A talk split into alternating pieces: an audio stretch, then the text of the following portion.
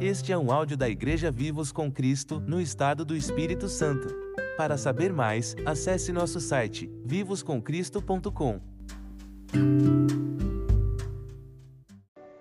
Graça e paz, amados. No Evangelho de João, capítulo 14, versículo 25 a 27, diz assim: Isto vos tenho dito, estando ainda convosco.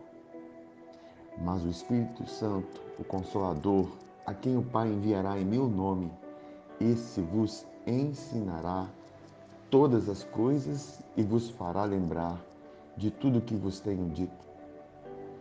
Deixo-vos a paz, a minha paz vos dou, não vou lá dou como a dá o mundo. Não se turbe o vosso coração, nem se atemorize. Glórias a Deus.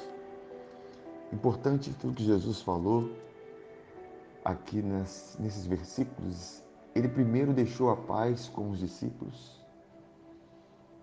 e depois ele falou que ensinaria todas as coisas e faria lembrar de tudo que ele tem dito. Precisamos entender que a paz ela foi conquistada por Jesus através do seu castigo. O seu castigo nos traz paz a sua reconciliação, a sua justificação nos traz paz. E uma vez que você a recebe, você será ensinado. Você será ensinado pelo Senhor. Você será guiado por Ele.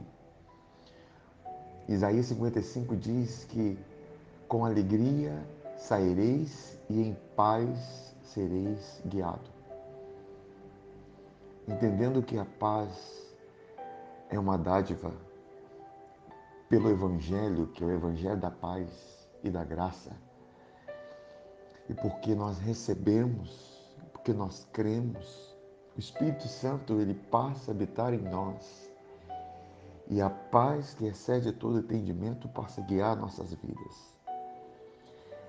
Que nós venhamos entender e compreender essa palavra e não deixar que o nosso coração se turbe, o nosso coração fique com medo, porque o verdadeiro amor lança fora todo medo. E o amor que nós recebemos, que é perfeito, que é verdadeiro,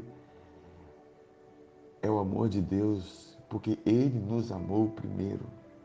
Não fomos nós que o amamos, foi Ele quem nos amou enviou seu Filho como propiciação pelos nossos pecados. Para quê? Para nos conceder a paz porque nós fomos reconciliados pelo sangue, pelo sangue da sua paz. Que essa paz governe seu coração e você seja guiado pelo Espírito Santo para viver uma vida digna que glorifica o nome dele. Fique na graça, fique na paz do nosso Senhor Jesus.